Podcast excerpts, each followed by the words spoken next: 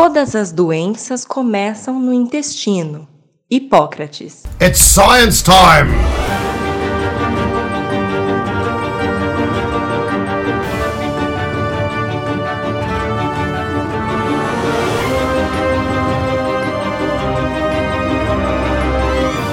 Sinapsando. Comunicação científica. Yeah, Mr. White. Yes, science. Sejam todos muito bem-vindos ao Sinapsando, um programa de divulgação científica produzido em parceria com a UEL FM. Eu sou André Bach, cientista, professor e divulgador científico. O Sinapsando é um programa desenvolvido em parceria com a Rádio UEL FM, destinado a comunicar ciência a você, querido ouvinte. Se você perdeu os episódios anteriores, não se preocupe. Você pode acessá-los em meu blog sinapsando.wordpress.com, sinapsando com y.wordpress.com ou então buscar por Sinapsando no Spotify.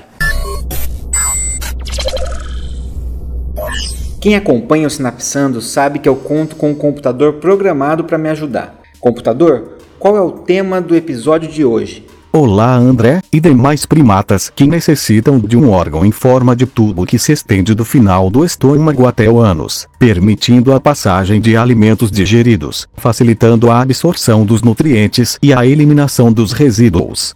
O tema do programa de hoje é sistema nervoso entérico, ou, em outras palavras, fazer cocô não é tão simples quanto parece. É, na verdade, computador, o sistema nervoso entérico é muito mais complexo do que simplesmente auxiliar no controle da defecação. Ele tem sido chamado na mídia popular de segundo cérebro, dada a sua grande importância. Porém, muito pouco ainda se fala sobre ele, até mesmo aqui no nosso meio acadêmico. Por isso, para esclarecer melhor esse assunto, eu conversei com o professor Dr. Eduardo Araújo, professor de histologia da Universidade Estadual de Londrina e pesquisador cuja principal linha de pesquisa é a neurogastroenterologia, um nome complicado para descrever a ciência que busca compreender a fisiopatologia de distúrbios gastrointestinais orgânicos e funcionais. Muito bem, pessoal, estou aqui agora então com o professor Eduardo, que vai me ajudar a responder e desvendar um pouquinho mais sobre essa questão do sistema nervoso entérico. Seja bem-vindo aqui ao Sinapsando, é um prazer ter você aqui. Ah, o prazer é meu. Muito obrigado pelo convite, André. Bom, a primeira pergunta que eu tenho em relação ao sistema nervoso entérico é justamente o que é esse tal de sistema nervoso entérico, né? Por que, que ele está sendo chamado, em alguns lugares, quando a gente vai em blogs, em sites mais leigos, ele é chamado de segundo cérebro, né? Isso chama muita atenção. O que, que é o sistema nervoso entérico? Quando a gente entende que essa palavra entérico está relacionada ao intestino, fica mais fácil também de nós associarmos o sistema nervoso ao nosso estômago, ao nosso intestino e é dessa parte do nosso sistema nervoso que estamos falando. E o fato de usarmos o termo segundo cérebro para nós nos referirmos a essa parte do sistema nervoso se deve a algumas características que essa parte do nosso corpo tem. Então, como por exemplo, o número de neurônios. É muito curioso nós observarmos que esse número de neurônios presentes no nosso estômago, intestino, chega ao número que nós temos na nossa medula espinal inteira. E isso no ser humano chega em torno de 500 milhões de neurônios. Só por isso a gente tem então uma atenção maior para esse grupo de células, esses neurônios, e aí vem o termo aí de, de um possível cérebro. Mas na verdade, assim, eu entendo que o termo cérebro, talvez para esse caso seja um pouco exagerado, porque o cérebro é um, uma estrutura muito mais complexa, com divisão de funções regionalizadas, e não é o que acontece com esse grupo de neurônios, mas a gente não pode também subestimar 500 milhões de neurônios produzindo cerca de 30 neurotransmissores diferentes, ou seja, substâncias que os neurônios utilizam né, para se comunicar um com o outro, e considerando o nosso corpo todo, utilizando também esse, essa quantidade de substâncias, ah, só o nosso cérebro mesmo. Então isso remete mesmo essa lembrança da palavra cérebro. Legal. Então você até falou de neurotransmissores aí, que provavelmente muitos dos quais também são produzidos no cérebro, né? Mas antes disso eu queria te perguntar qual é a importância desse sistema nervoso entérico para o nosso organismo. Então, quais, quais funções exatamente ele exerce, né? Isso é muito interessante quando a gente considera que sem comida a gente não vive. Não é só pelo prazer que a comida nos dá, né? De, de a gente se alimentar, mas é porque a gente precisa de energia. A gente precisa precisa de algo que nos abasteça para que a gente possa desempenhar as nossas funções. Então, o nosso sistema digestório, estômago e intestino existem para isso, para garantir comida para as nossas células. Isso garante a nossa sobrevivência. Mas é um processo complicado então a gente transformar uma maçã em comida para as nossas células, sendo que as nossas células a gente nem vê a olho nu, hum. então essa maçã precisa ficar, atingir tamanhos tão pequenos que possa entrar dentro das nossas células. Esse é o trabalho do nosso sistema digestório. Ele precisa quebrar os alimentos em partículas menores e ainda selecionar dessas partículas menores realmente aquelas que vão nos fazer bem e deixar lá de fora aquilo que não nos fará bem. Esse processo todo precisa precisa ser coordenado. Coordenado ao ponto disso tudo estar acontecendo sem ficar chamando a nossa atenção. Nós estamos agora num horário de almoço. A maioria das pessoas almoçou agora. Nós descansamos um pouco, mas logo voltamos ao trabalho. E nesse momento que nós estamos trabalhando, cada um aí na sua função, ah, não dá pra gente ficar gastando tempo pensando: será que agora o meu alimento que tá no estômago tá já digerido o suficiente para eu passar pro intestino? Será que eu tenho realmente a quantidade de nutrientes que eu preciso para o meu dia? Essas coisas não podem ficar tomando a nossa atenção porque a gente precisa fazer outras coisas. E é para isso que a gente tem esse sistema nervoso entérico integrado com o nosso sistema nervoso central, que ficam coordenando todas essas coisas sem chamar a nossa atenção, garantindo, portanto, a nossa sobrevivência. Então a gente tem um sistema nervoso central e a gente tem um sistema nervoso periférico, né? E aí a gente tem uma divisão do sistema nervoso que é o autônomo. Depois até posso colocar algumas indicações de outros podcasts que já foram abordados esses assuntos, mas a gente tem aquela história do sistema nervoso autônomo simpático e é responsável pela resposta de fuga ou luta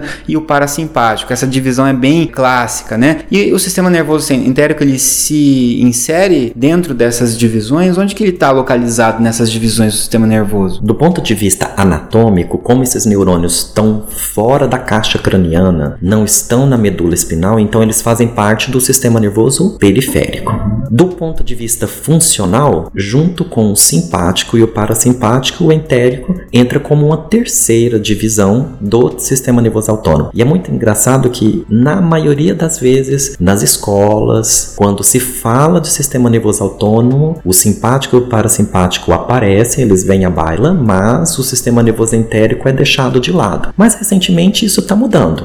Então, cada vez mais as pessoas estão lembrando de que nós temos essa parte do sistema nervoso e é uma parte extremamente importante. É, se a gente considerar o número de neurônios, mais uma vez, que o sistema nervoso entérico tem, é, é um número maior do que somando simpático e o parasimpático juntos. Uhum. Nesse sentido, não dá pra gente deixar o sistema nervoso entérico à margem e vale a pena então a gente estar tá falando sobre ele hoje. O outro aspecto que eu acho que é bom nós considerarmos é o aspecto evolutivo. Uhum. Eu acho que isso é muito bacana, porque quando a gente pega animais mais simples do ponto de vista evolutivo, eles têm que captar alimento do meio digerir esse alimento para sobrevivência. Então isso foi uma condição importantíssima para que haja a vida animal e ter a, a, a evolução dessa vida animal. E esse sistema digestório tem essa responsabilidade, né, de digerir os alimentos para nós. Ele foi se aperfeiçoando. Então os animais foram ficando mais complexos, então novos habitats foram alcançados e o sistema digestório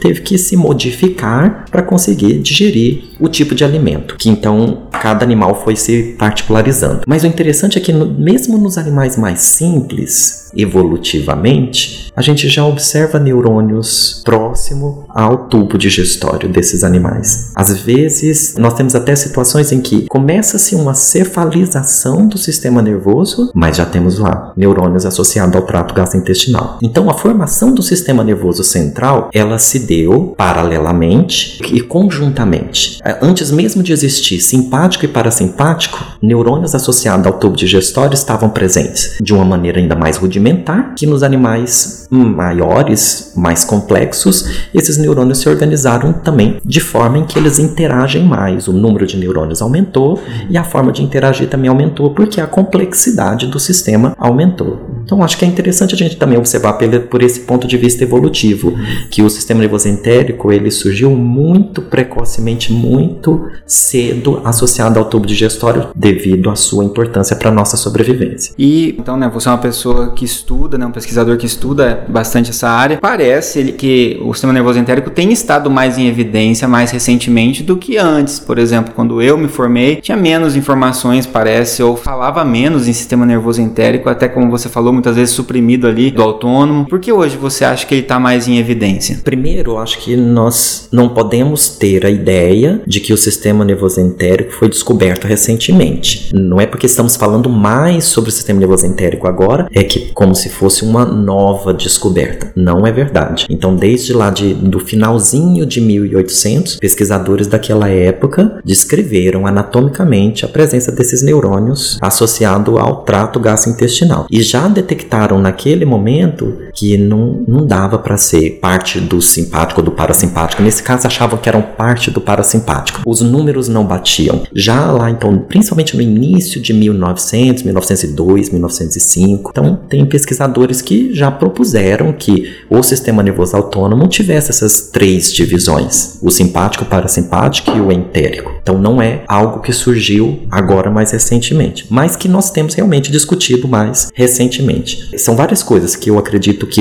chamaram a atenção do sistema nervoso entérico. Um é, hoje nós estamos dando ainda mais atenção a essa questão alimentar. Então a educação alimentar, a questão da sobrevivência também, claro, a partir do alimento, mas uma, a questão da educação alimentar. E aí quando a gente está falando de alimento e digestão e tubo digestório e está adequado ao tempo de trânsito. Então, se uma pessoa, por exemplo, ela é constipada e busca ajuda profissional para tentar minimizar, pelo menos, as sensações que são provocadas pela constipação, às vezes se recomenda então tipos de alimentos que possam contribuir para regularizar a velocidade do trânsito intestinal dessas pessoas. E na verdade, esses alimentos eles estão afetando o funcionamento desse sistema nervoso entérico. Quando a gente fala hoje de probióticos e muitas pessoas estão falando sobre probióticos, nós podemos até discutir um pouco mais sobre isso. Essas bactérias, esses micro-organismos, não são só bactérias, mas esses micro-organismos, de uma forma indireta, eles interagem com o funcionamento do sistema nervoso entérico. Então, de novo, trazendo esse sistema para ser discutido. Fora o fato da gente falar de que hoje existem mais doenças reais gastrointestinais, que isso tem também chamado a atenção das pessoas, buscam então o médico gastroenterologista e entender melhor como é que seu sistema digestório está funcionando. Existem doenças que comprometem fortemente a motilidade do trato gastrointestinal, os movimentos do estômago, do intestino, como a digestão, e isso porque esse sistema nervoso ele controla a secreção de enzimas que são necessárias para a digestão. Então eu acho que hoje as pessoas prestam mais atenção ao seu corpo, hoje nós estamos mais preocupados com a saúde e isso inclui também, claro, uma preocupação com a nossa alimentação, trazendo aí o sistema nervoso entérico para esse cenário que nós estamos falando sobre. Nesse contexto de se preocupar mais com a alimentação e tudo mais, aí você citou rapidamente essa questão da microbiota intestinal, né? E a gente vê aí os probióticos, né, que são esses microorganismos,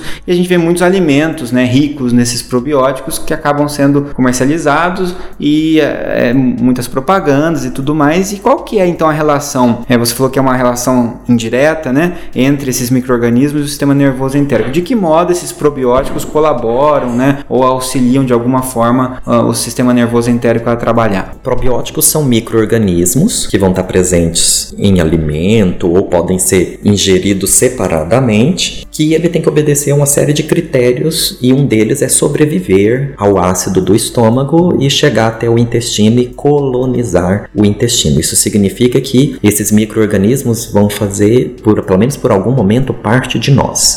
Mas antes mesmo da gente pensar nos probióticos que estamos ingerindo, todo tempo que a gente ingere alimento e água, microorganismos entram. Nós não comemos comida estéril, não bebemos água estéril, ou seja, alimento e água desprovida de microorganismos. Então é normal, é natural que microorganismos entrem dentro de nós. Então lá dentro do nosso intestino tem um, uma quantidade muito grande de bactérias, formando um grupo que nós chamamos de microbiota. Então essa microbiota, ela tá lá Só para o ouvinte entender, é aquilo que o pessoal acaba chamando de flora intestinal, né? É, por que, que a gente está usando o termo microbiota em vez de flora nesse caso? Porque nós assumimos já há um certo tempo que flora faz alusão à vegetação e que não seria muito adequado nós chamarmos, incluirmos as bactérias e outros micro-organismos nesse termo. Então, por isso que nós mudamos para chamar de microbiota. E esses micro-organismos, eles estão interagindo com o nosso intestino a todo tempo.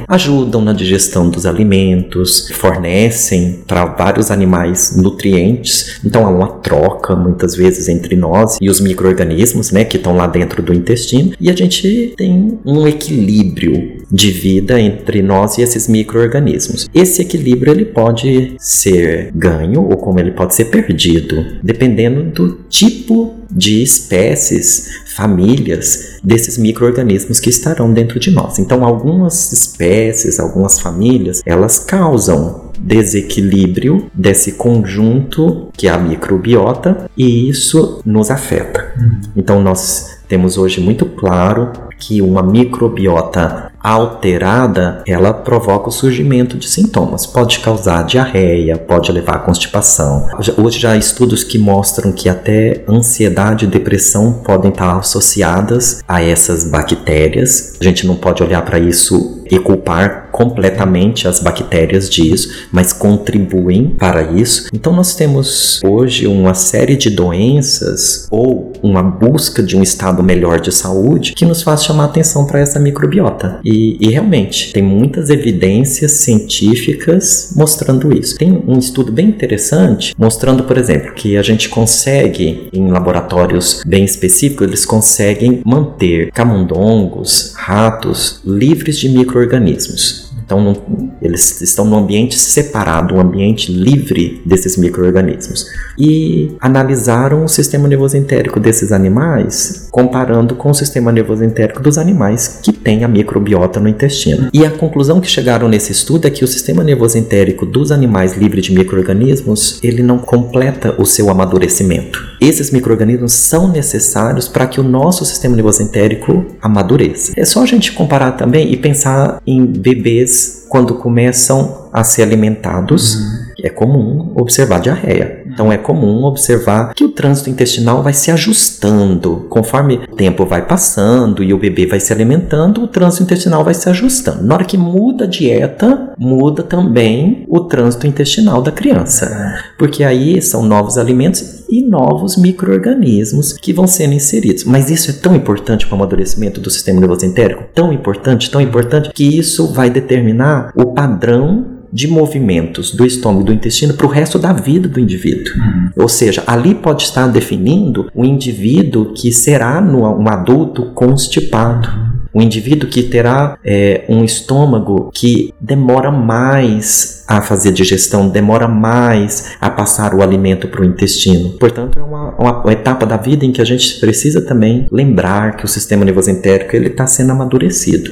Outros estudos interessantes estão mostrando que essa microbiota contribui também para a sobrevivência e o funcionamento adequado desses neurônios e que quando há um desequilíbrio desse sistema, isso afeta o nosso sistema nervoso central porque há uma comunicação, um trânsito intenso de informações entre o nosso sistema nervoso central e o sistema nervoso entérico. Nós chamamos isso de eixo cérebro-intestino e hoje a gente complementa com a terceira palavra falando de eixo cérebro, intestino, microbiota, porque a microbiota lá dentro do intestino provocando sensações ou provocando o surgimento de informações no nosso sistema nervoso central, ou até talvez o desaparecimento de informações dentro do sistema nervoso central. Há evidências mostrando que indivíduos com Alzheimer, indivíduos com Parkinson, que são doenças neurodegenerativas, né, não todos eles, mas uma alta incidência desses indivíduos têm microbiota alterada, sofrem de problemas gastrointestinais. Então, doenças como, por exemplo, síndrome do intestino irritável, ela tem uma incidência alta nesses pacientes que têm também Alzheimer e doença de Parkinson. Compreender bem essa relação é uma oportunidade que nós teremos de intervir no intuito de melhorar, tratar prevenir que essas doenças possam ocorrer ou,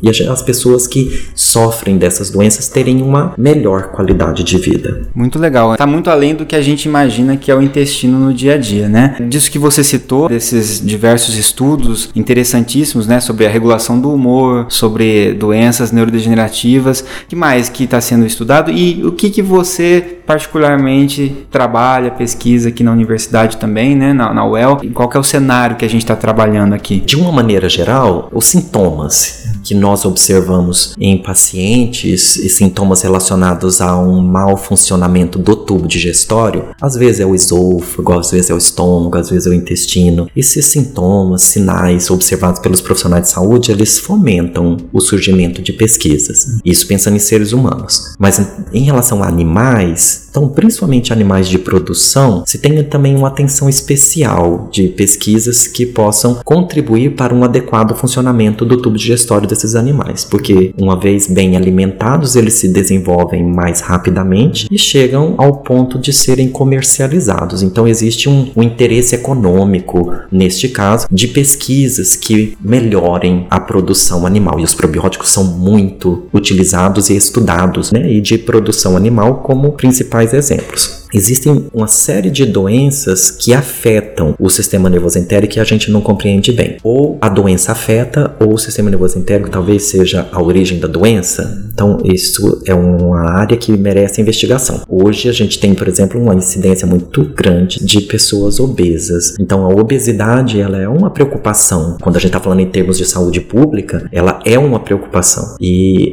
pesquisa em animais com animais obesos, a gente observa que a o sistema nervoso entérico está alterado, o número de neurônios é menor, então provoca-se morte de neurônios. A falta de exercício físico, então de atividade física, ela também pode contribuir para uma perda mais acelerada de neurônios também. Pensando em cirurgias, geralmente cirurgias abdominais podem provocar uma menor vascularização no intestino por um certo tempo, ou tumores podem também provocar uma menor chegada de sangue até o intestino. E isso também faz com que o sistema nervoso entérico passe por alterações. Ora chega menos sangue, ora chega mais sangue, e nós usamos termos específicos para isso, e essa alternar, chegar mais e menos sangue, vai alterando também o sistema nervoso entérico e comprometendo outras funções. O uso de células tronco também tem vindo à tona, então a gente quer saber se é possível utilizarmos células tronco para a gente recuperar o sistema nervoso entérico ou para formar o sistema nervoso entérico numa parte que não existe. Existem alguns indivíduos que perdem o sistema nervoso entérico por causa de doenças, como por exemplo a doença de Chagas, causa isso. A morte de parte do sistema nervoso entérico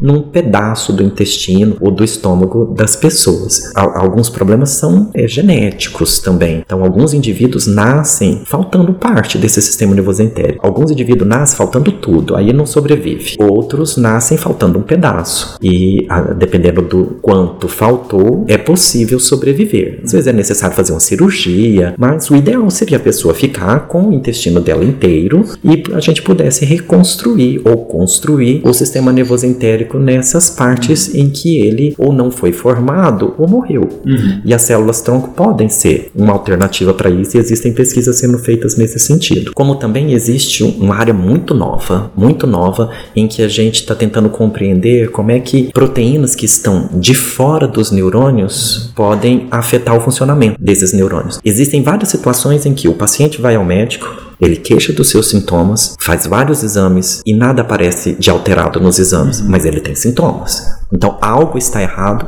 mas é porque a gente ainda não entende o que, é que está alterado. E hoje existe uma corrente então de pesquisadores buscando compreender a interação dessas proteínas que estão de fora dos neurônios, que não fazem parte dos neurônios, mas que afetam o funcionamento desses neurônios. E a gente tem descoberto então algumas proteínas que moram de fora do neurônio que fazem com que essa célula não trabalhe adequadamente. E aí, algumas pessoas, por exemplo, hoje a gente tem bem evidências científicas claras disso, que algumas pessoas não têm certas proteínas. E a falta de uma proteína dessas faz com que o neurônio funcione desreguladamente. No caso desse, por exemplo, existe uma proteína chamada tenacina. E essa proteína, quando o indivíduo não tem especificamente uma, que é a tenacina X, ele tem problemas gastrointestinais. Então, há um retardamento do esvaziamento gástrico, ou seja, o estômago dele demora mais tempo a fazer digestão. Essa sensação não é agradável, uhum. porque o alimento fica mais tempo no estômago e ele também é constipado, esse paciente. Então, o trânsito intestinal dele é mais lento. Isso pela falta de uma proteína que ela fica de fora do neurônio. E mesmo assim afeta o funcionamento de um neurônio desses do sistema nervoso entérico. Nossa, é, eu fico pensando até o quanto isso não implica em outras coisas, até medicamentos que são absorvidos no intestino, efeito dos medicamentos, o tempo de ação de drogas, né? e realmente é muito interessante. Eduardo, eu queria muito agradecer a sua presença aqui no Sinapsando, acho que esclareceu muita coisa e talvez mais do que esclarecer, deve ter despertado o interesse de muita gente, né, que possa buscar mais informações sobre o assunto, né, e até nós que somos docentes, às vezes de outras áreas, é, possamos também inserir junto, né, o entérico ali, não deixar ele de lado na hora de trabalhar o autônomo, né, muito muito obrigado pela sua participação. Eu também agradeço, André, pelo convite. Principalmente, me sinto muito honrado de participar desse programa que eu tenho realmente orgulho de ver progredindo. É um programa importante para que as pessoas, de uma maneira geral, saibam o que é que os pesquisadores desse país estão fazendo para melhorar a qualidade de vida delas, para fazer com que um alimento de melhor qualidade também chegue às suas mesas, que é o caso do que está sendo investigado nessa área em que estou inserido. E é bom que cada vez mais as pessoas compreendam que a ciência ela está aí e ela é necessária para que a nossa vida se torne melhor. Muito legal, né? Aposto que tinha muita coisa sobre o seu intestino que você ainda não conhecia e que você passou a conhecer após as explicações do professor Eduardo nesse programa, principalmente sobre os neurônios envolvidos no controle adequado do sistema digestório. E mais do que isso, temos pesquisas muito interessantes sendo desenvolvidas nessa área no Brasil, inclusive aqui na própria UEL. Antes de terminar esse episódio, eu gostaria de lembrar que o professor Eduardo é também coordenador da pós-graduação em neurociências da UEL, cujo objetivo é proporcionar aos profissionais os conhecimentos que possibilitem compreender as bases da neurociência e as suas aplicações, tanto no campo experimental para quem for seguir a área acadêmica, a área de pesquisa, quanto também a sua aplicação no campo profissional. Nas diversas áreas. É uma pós que permite a entrada de diversos profissionais de diversas áreas, né? ela é bastante multidisciplinar. Quem se interessar pode buscar mais informações sobre essa pós no site uel.br pós neurociências. Uma ótima e científica semana para você e nos vemos no próximo Sinapsando. Tchauzinho.